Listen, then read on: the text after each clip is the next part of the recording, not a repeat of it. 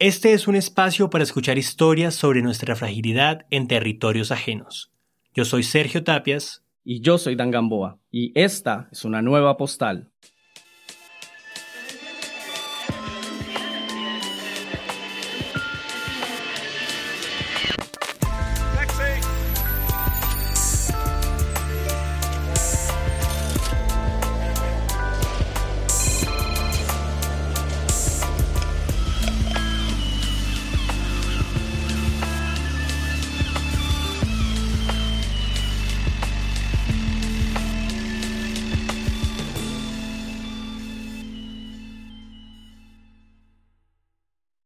Un avión aterriza en el Aeropuerto Internacional de Kabul, capital de Afganistán. En él está a bordo Francisco, un joven arquitecto nicaragüense que ha tomado la decisión de llegar a uno de los territorios más convulsionados del mundo. Un horizonte quebrado por las escarpadas montañas cubiertas de nieve que guardan una ciudad aparentemente fría. Son el telón de fondo de una aventura donde la inmersión en una nueva cultura iba de la mano de vivir en tensión constante. Hola, ¿qué tal? Buenos días. Mi nombre es Francisco Brown. Eh, soy arquitecto e investigador. Em, y creo que la historia que habíamos quedado aquí a contar me parece que era sobre Afganistán y sobre el tiempo en el que viví ahí. Yo llegué a Afganistán en febrero del 2009.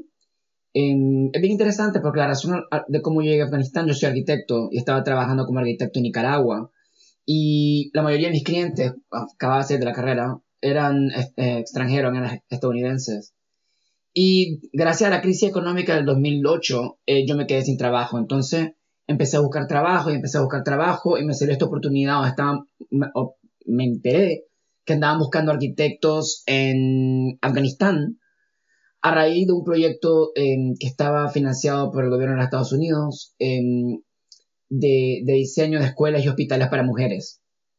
Entonces, y eso es algo que yo nunca había hecho. Anteriormente estaba diseñando como edificio turístico y tal en el, en el trópico. Y definitivamente me encantó, me encantó la posibilidad y la idea de, de, de como de hacer algo diferente con mi profesión y, así fue como a los 20, ¿cuánto tenía? Como 23 años creo que tenía. Eh, me monté en un avión y me fui en el medio del invierno, un invierno de menos 11 grados centígrados creo, si mal no recuerdo, o menos creo um, a Kabul, Afganistán. Um, y como estaba muy joven para ser el arquitecto, eh, me contrataron inicialmente como un pasante, un pasante de diseño. Pero bueno, seis meses después logré, logré ascender a una posición de dirección rápidamente. Pero definitivamente fue increíble cómo, cómo enfrentarte de una realidad no solo geográficamente, políticamente, religiosamente, ambientalmente distinta a la tuya, pero que de alguna manera, como nicaragüense, que también nací y crecí en tiempos de conflicto armado, eh, lograba entender y lograba empatizar y lograba, y lograba comprender una de las características que a mí más me gustan y más me fascinan de la cultura afgana, que es la solidaridad en, el modo más expansivo de la palabra. O sea, no, no, no solo la solidaridad como esta forma en la que nosotros entendemos eh, cómo puedes cómo ayudar a alguien o cómo puedes apoyar a alguien de alguna manera, pero la solidaridad como estilo de vida, o sea,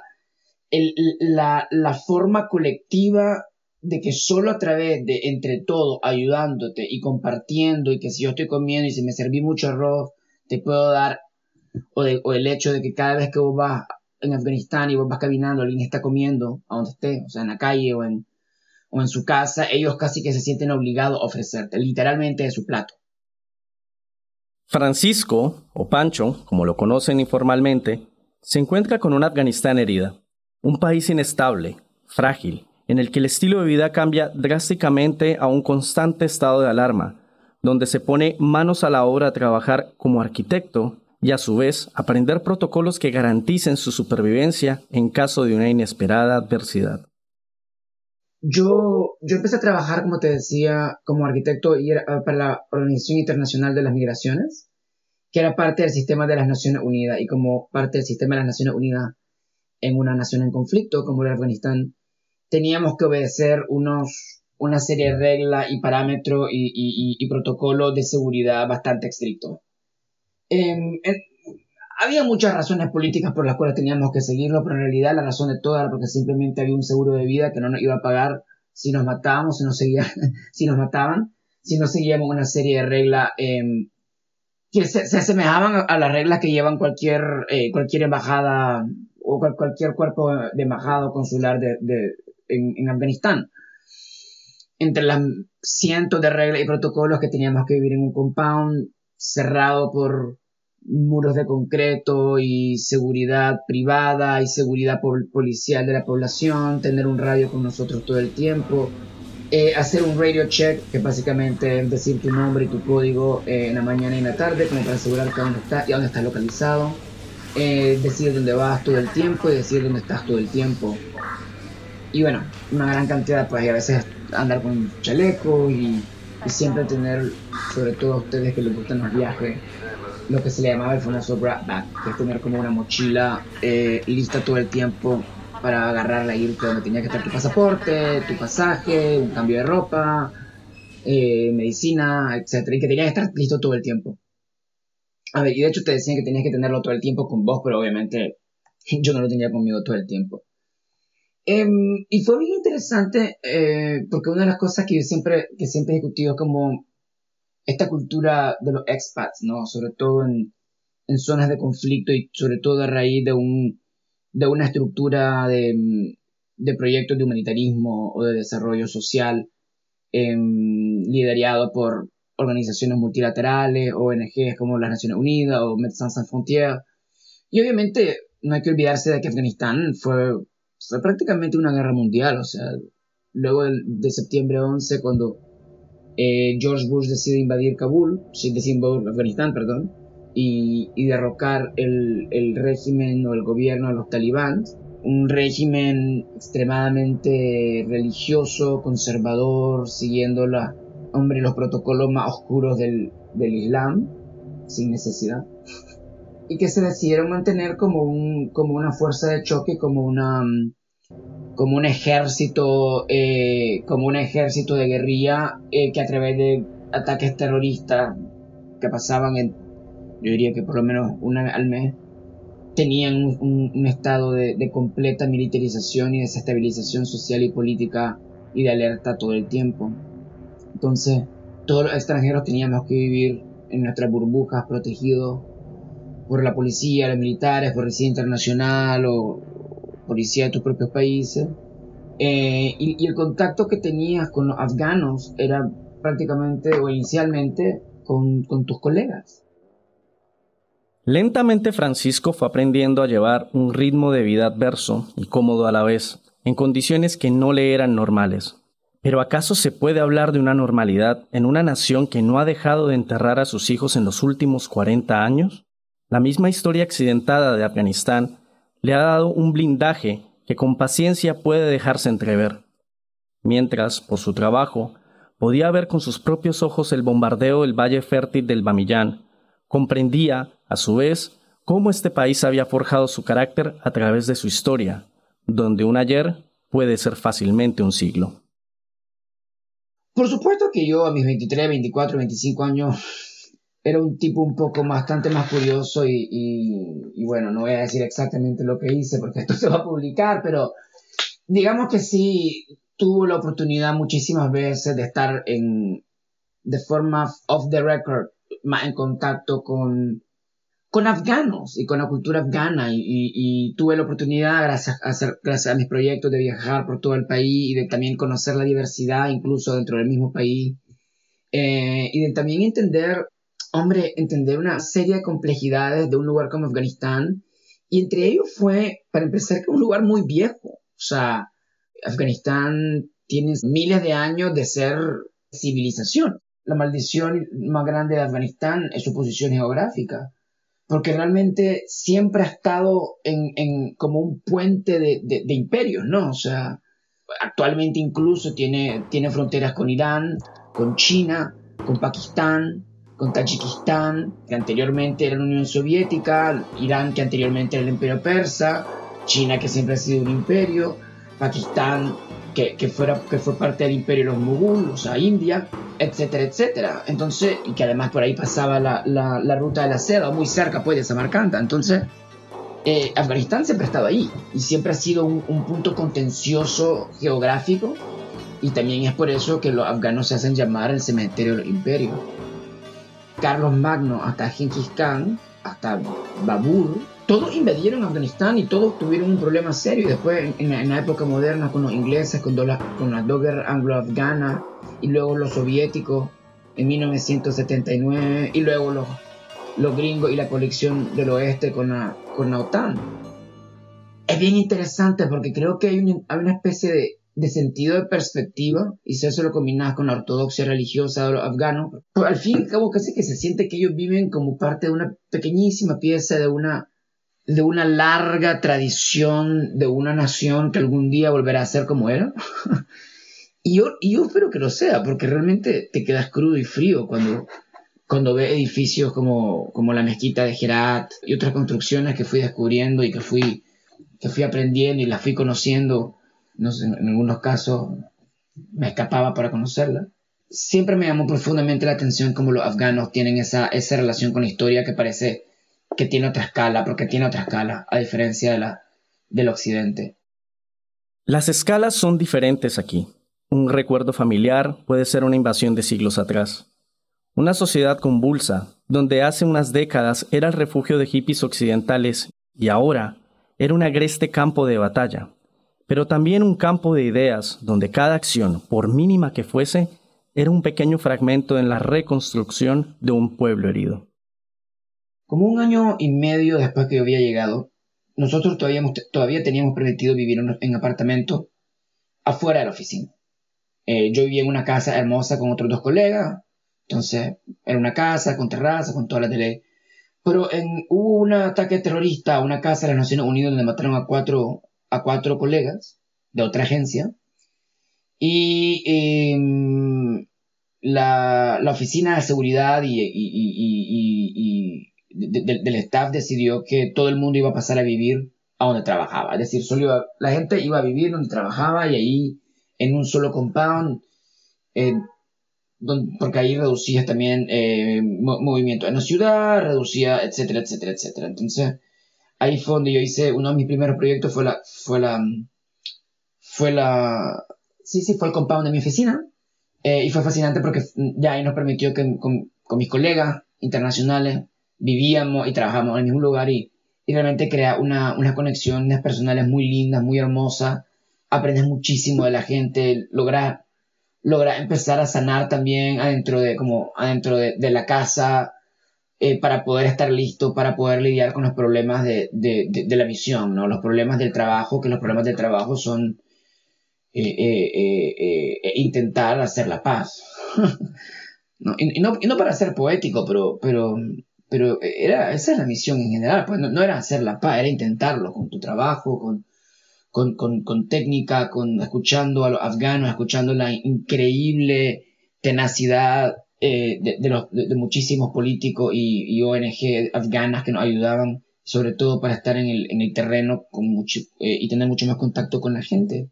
Una pausa y volvemos. No olvides suscribirte para recibir nuevos episodios de Postales. Entonces realmente es un país del que te enamoras automáticamente. Creo que te, te, enamoras porque tu vida es completamente distinta, el impacto de lo que haces es completamente distinto, eh, eh, eh, los resultados son completamente distintos, em, te permite vivir con gente de todo el mundo y viajar a todo el mundo para, para poder entender y poder conseguir fondos, por ejemplo, para los proyectos. Entonces te, entonces te involucras con los proyectos de una forma como mucho más profunda. Em, y como arquitecto y como creativo también deja ir otras, otras, como otros paradigmas que vos creías importantes, o sea, ciertas cosas estéticas o de manufactura que, que son impensables no dejarlas, y sobre todo que después de Afganistán yo me mudé a Nueva York a hacer diseño de interior y, y te digo que fue como de 0 a 100 en, en cuestión de, de, prioridades formales, pero, pero como, como creativo y como diseñador te das cuenta de que ser diseñador no implica hacer cosas bonitas.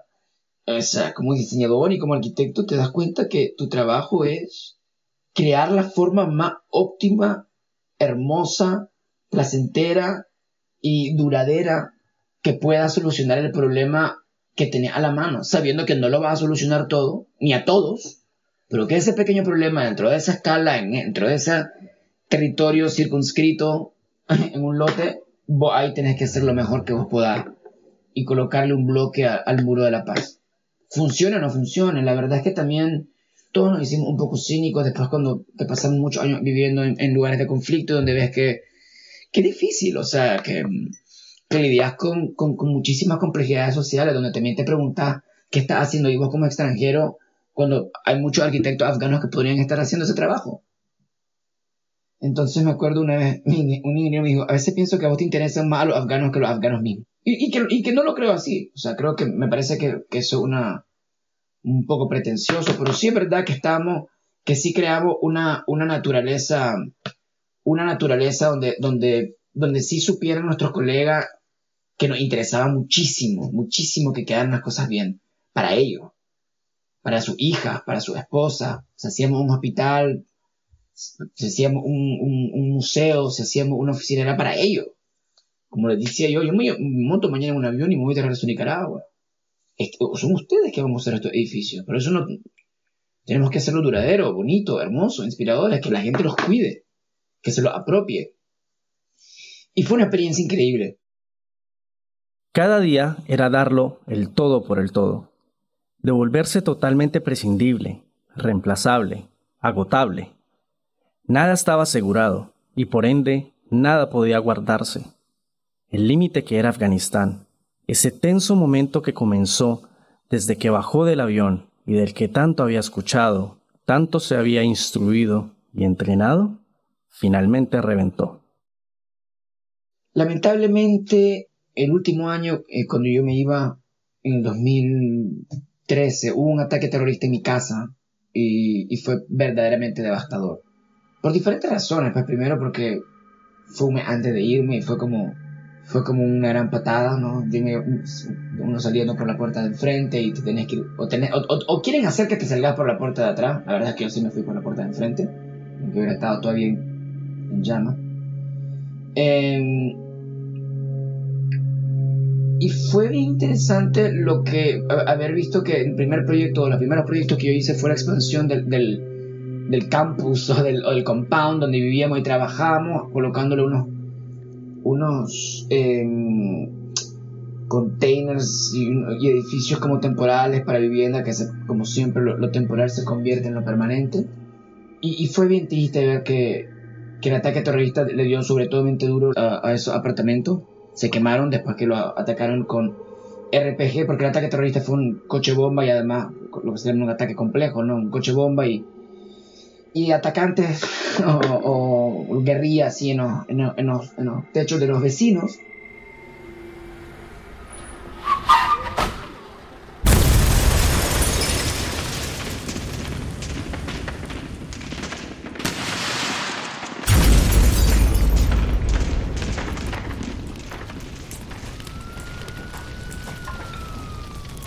se quemó toda la mitad del edificio ese que yo diseñé por primera vez, donde lamentablemente mi gran amiga perdió la vida, Bárbara. Perdió la vida un mes después, pero debido a las quemaduras provocadas por el ataque. Y cuando, cuando nos quedamos sin compound, y a mí me quedaba un mes por irme, que fue un poco interesante, y cabe recalcar que en, todos esos casi cinco años de, de trabajo en Naciones Unidas, o sea, diseñamos y construimos diferentes edificios, en todo el, en todo el país. Expandimos el equipo de, de, 10 como a 45. Pero creo que las cosas que más entendí a medida que fuimos creciendo y de lo que, lo que más estábamos comprometidos nosotros, y, verdaderamente, era el, capacity building. O sea, era realmente... Y, creo que eso no tiene nada que ver con Afganistán o con, o con el mundo del desarrollo y las Naciones Unidas y tal. Creo que eso debería ser un mantra para cualquier persona en una posición de liderazgo que asegurarse, primero, entender de que todo el mundo es reemplazable, nadie es irreemplazable, pero además hacer de eso una misión, que vos, que vos seas completamente reemplazable, que si el día de mañana vos tenés que irte, el carro se sigue moviendo, y mejor que con vos. Y para, para nosotros siempre fue eso, o sea, siempre nos recordamos a nosotros mismos y a ellos, mis colegas, que teníamos que asegurarnos de que, de que nosotros fuéramos completamente reemplazables. Es más, de que yo quería darle mi trabajo porque yo tenía que seguir con mi vida y, ellos con la de ellos y este era su país. Y fue interesante que después del ataque terrorista, donde mucho, mucho el staff tuvo que, mucho el staff internacional se fue por, hombre, después del trauma enorme de ver tu casa quemarse, yo me quedé un mes más, yo decidí que no me iba a ir eh, después del ataque, sino que iba a terminar como yo lo había planeado y que además quería irme con, dejando una oficina montada, una oficina temporal montada. Y fue increíble ver cómo el, el apoyo del, del, staff nacional, de, de arquitectos, ingenieros, increíble, que, que, lograron, lograron o logramos entre todos los que nos quedamos, casi todos afganos, volver a montar la oficina en cuestión de días, de forma operacional, por lo menos una oficina temporal. Y, y, y, me hizo sentir sumamente orgulloso. Porque cuando yo llegué, eh, cuando yo llegué era un estado completamente distinto del equipo en el que yo me fui. Yo creo que, creo que eso es algo en lo que podemos aspirar, que si logré dejar Afganistán con más paz, que si los edificios que hice están todos divinos y funcionando, creo que sí, no, no, no tengo cuenta de todo. Fue muy hermoso conocer gente que estaba usando el edificio y que nos lograba escribir agradeciéndonos eh, por, por lo que el edificio lo ha hecho en la comunidad, como fue un centro, de, como fue un centro comunitario para mujeres que hicimos, o como un centro de, de justicia en Bamián hermoso, que era tan necesario y con un presupuesto muy bajo, que, pero se ha convertido en un símbolo muy importante para esa área de la ciudad porque decidimos pintarlo en amarillo pollo. Y no un color necesariamente, o sea, un color que los afganos usan bastante, pero este tenía como una tonalidad como más tropical, menos, menos terracota. Y lo apropiaron de una forma muy linda. Y, y cabe recalcar que esto era un centro de justicia, o sea, en un país donde, donde la fabricación o la estructuración de un sistema de justicia eh, eh, estaba todavía muy, pero muy tierno. Entonces me llevé conmigo una gran cantidad de símbolos interesantísimos, de la enorme importancia de las diferencias, de saber que también por más que queramos romantizar las relaciones humanas entre alguien de afuera y alguien de adentro en una posición de poder como, como lo es la Naciones Unidas, en un área de conflicto, es bastante imposible. Y creo que no es por ahí que dignificamos la relación, en mi opinión. Creo que es más bien entrándole a entender exactamente bien cuál es el problema, para luego identificar cuál es el equipo de, nacionales que van a, a, tomárselo tan en serio como vos y que van a poder hacerlo sin vos. Inmediatamente que ha llegado la misión. Creo que tenemos que empezar a dignificar la forma en la que nos relacionamos con lo ajeno, con el territorio lejano y hacerlo cercano, porque también nosotros somos territorio cuando viajamos. Nuestra mente es territorio y podemos aprender entre todos de una, forma como mucho más directa y mucho más digna, pero también sabiendo en qué posición estamos hablando. O sea, yo era un extranjero en un país donde todos los extranjeros tenían armas y, ejército y, y, donde todos los extranjeros veían a los nacionales como, como terroristas en potencia. Y eso es sumamente doloroso.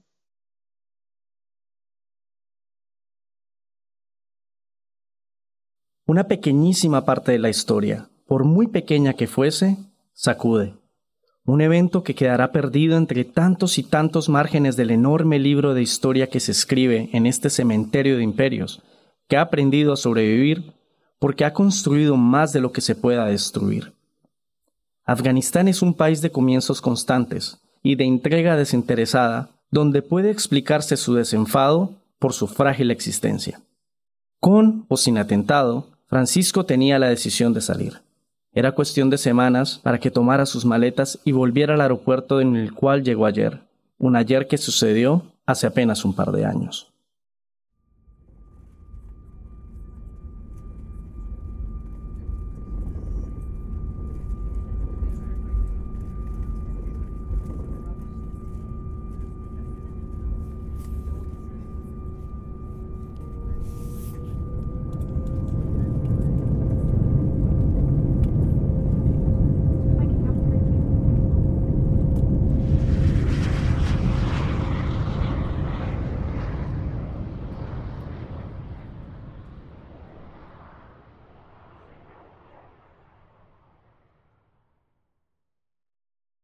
No es casualidad de que yo me mudé de Kabul a Nueva York.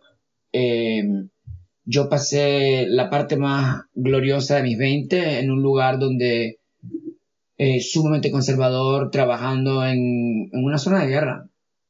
Y como un chavalo homosexual con ganas de vivir bien y alguien que además que, que, respeta, admira y desea la libertad más, más profunda, el cambio de haber llegado a un lugar como Nueva York y no tener que pensar en la radio o, o, o las restricciones de seguridad fue la más pura sensación de libertad. Y por eso, y por eso estoy muy orgulloso de ver a todos mis, tengo una relación con muchos de mis ingenieros, de que todos siguieron trabajando, montando proyectos, se montaron en su oficina. Muchos de ellos se fueron a Estados Unidos a hacer su, maestría, le hice la carta de recomendación a un par. Entonces, para mí, creo que lo que más me llevé conmigo de Afganistán fue, fue haber aprendido de una cultura tan vieja, con tanta resiliencia al dolor, al conflicto, a la guerra, a la sangre, a la destrucción, y que mantienen un nivel de amor por la vida, de la comunidad, de la solidaridad, del espíritu colectivo, muy, pero muy hermoso.